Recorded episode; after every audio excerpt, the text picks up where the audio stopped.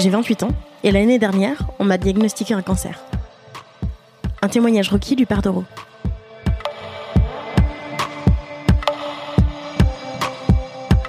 Héloïse a 28 ans et un cancer, diagnostiqué en décembre dernier. Entre deux chimios, elle raconte son combat. Un vieux sage a dit Il faut toujours appeler les choses par leur nom. La peur du nom ne fait qu'augmenter la peur de la chose elle-même. Alors commençons par le commencement. J'ai 28 ans et le 28 décembre dernier, on m'a diagnostiqué un cancer. Pas le genre gentil, si tant est qu'un cancer puisse être gentil. Non, plutôt le genre qu'il faut attaquer à coups de bazooka et croiser les doigts en espérant que ça marche. Ça s'appelle un sarcome des wings. J'avais à peu près autant de chances d'avoir ça que de tirer les six bons numéros au loto. Manque de peau, je suis pas très branché jeu de hasard. Pour ceux qui, comme moi, aiment les chiffres, environ 150 personnes sont touchées par an en France. Pour comparer, le cancer du sein, c'est 20 000 personnes par an. Bref, voilà mon histoire. Fin novembre, j'ai commencé à avoir mal au dos. Genre très mal au dos, au point de ne plus dormir. D'avoir envie de hurler allongé dans mon lit. D'avoir envie de me filer des coups de poing pour que ça s'arrête. Spoiler, ça ne sert à rien. En étant soulagée ni couchée, ni assise, ni debout. Mais bon, je cumulais les facteurs prédisposant à un mal de dos récalcitrant. Famille de dos pourri, déménagement récent, boulot physique, nuit sur un canapé inconfortable. Bref, un chemin tout tracé vers la sciatique ou autre joyeuseté. J'ai donc pris un rendez-vous avec un super médecin traitant qui, après avoir essayé divers traitements inefficaces, m'a envoyé faire des radios qui ne montraient rien, puis un scanner.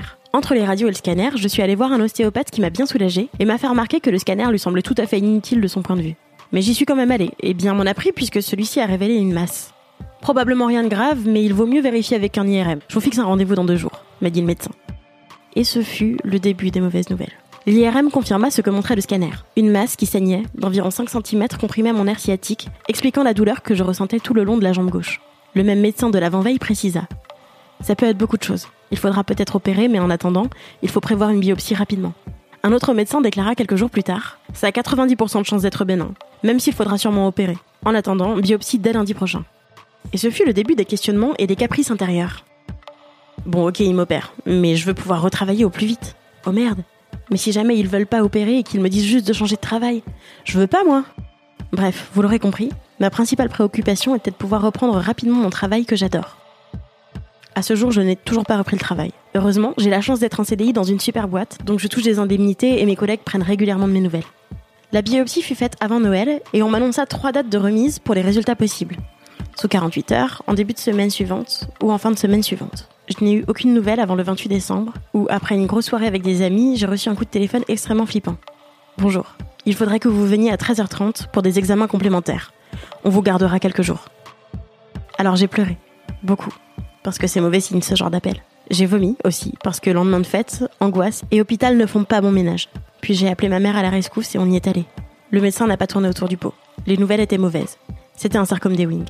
Et puis il m'a annoncé le plan d'attaque et m'a redirigé vers des spécialistes pour la suite. La suite, c'était une multitude d'examens complémentaires, comme promis. Il y a eu ce cardiologue, qui pour mon échocardio est arrivé tout sourire dans la salle en annonçant Alors, qu'est-ce que je peux faire pour vous? Puis il a lu le dossier et a perdu son sourire. Il y a eu cette spécialiste, si rassurante, qui a commencé l'entretien par On peut en guérir, ce sera long, éprouvant, mais c'est possible. Je vous le répéterai autant de fois que nécessaire. Il y a eu ce TEP scan, un examen d'imagerie qui repose sur l'injection dans le sang d'un traceur faiblement radioactif celui qui devait montrer si j'avais ou non des métastases, ce qui était directement corrélé à mes chances de survie. La veille de cet examen, j'ai craqué, j'ai pleuré toutes les larmes de mon corps devant mes parents impuissants. Un examen dont j'ai ensuite attendu angoissé les résultats jusqu'à mon premier jour de chimio, où un interne m'a annoncé Le TEP scan? Ah mais tout va bien. Temps soulagement. J'ai eu la pose du pack, un petit boîtier placé sous la peau, généralement au niveau du thorax, et relié à un petit tuyau appelé cathéter, glissé dans une veine qui permet d'injecter un produit dans le sang sans abîmer les veines des bras. C'était beaucoup plus douloureux que ce que j'aurais pu imaginer. Cette impossibilité de dormir sur le côté, de tourner la tête, de bouger. Il y a eu la préservation de la fertilité, le variectomie, par codioscopie, c'est moins invasif. Mais moins invasif, ça ne veut pas dire moins douloureux. Ça a été l'occasion de réaliser qu'on utilise ses abdos en permanence, y compris pour couper du saucisson, preuve s'il en est que l'apéro est un sport.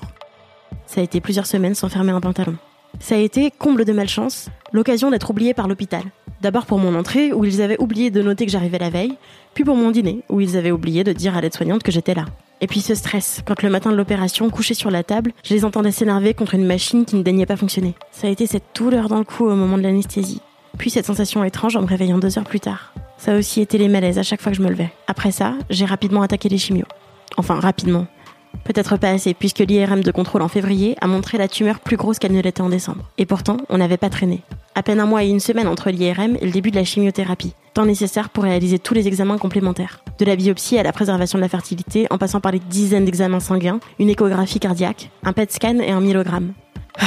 La première chimio, la peur de l'inconnu, l'inconfort au niveau du pack encore mal cicatrisé. Les effets secondaires comme cette sensation désagréable d'être défoncé et de ne pas entendre les sons à la même vitesse quand je parlais. La fatigue, les gonflements à cause de la perfusion.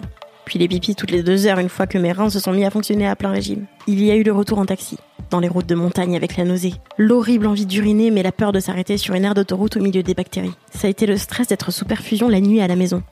La peur de tout arracher ça a été les nausées, l'impossibilité d'ouvrir la bouche en grand, les mucites, des sortes d'aftes, malgré les bains de bouche au bicarbonate de soude et la culpabilité de ne pas avoir réussi à les éviter. Ça a été l'angoisse des infections, la fièvre, la plasie.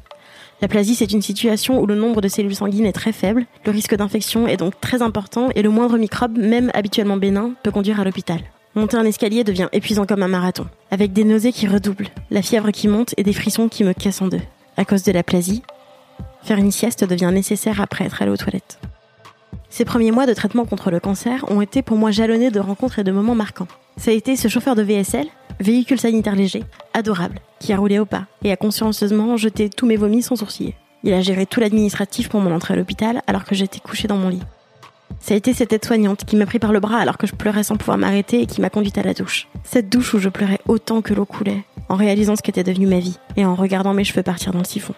C'était cette infirmière qui m'a rasé la tête en me parlant de la pluie et du beau temps et qui m'a dit que j'étais belle. Mais surtout, ça a été le soulagement lorsque les antibiotiques et antivomitifs se sont enfin mis à agir, rendant la perte de mes cheveux tout à fait accessoire à côté. Ça a été les transfusions. Ça a été l'angoisse que mes paramètres sanguins ne remontent pas. Puis la fierté lorsqu'ils se sont enfin décidés et qu'ils ont explosé les compteurs. Merci mes petites plaquettes à 600, me permettant ainsi de poursuivre mes traitements dans les temps. Et puis tout a recommencé la fois suivante. Et encore. Et encore.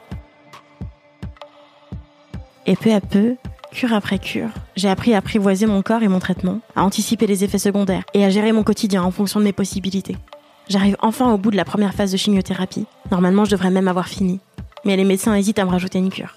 Dans une semaine, je saurai si le traitement a marché. Après, je partirai faire de la protonthérapie, une forme de radiothérapie, puis je retournerai en chimiothérapie pendant quelques mois. Le chemin à parcourir est encore tellement long. Parfois, ça me démoralise rien que d'y penser, alors je procède étape par étape, petit à petit, je ne me projette pas très loin, mais chaque étape franchie est une victoire. En décembre dernier, ma petite vie bien rangée, à base de boulot, vélo, apéro, s'est cassée la gueule. Je suis tombée plus bas que je n'aurais jamais pu l'imaginer. J'ai souffert, j'ai pleuré, mais j'ai commencé à remonter. Pas à pas, petit à petit, j'essayais de remonter. Même si j'ai peur, même si j'ai mal. Parce qu'il reste de l'espoir. Je veux y croire. Je veux y arriver. Ce témoignage t'a touché tu veux partager ta propre expérience du cancer Viens échanger dans les commentaires, sous l'article sur rockymag.com. À bientôt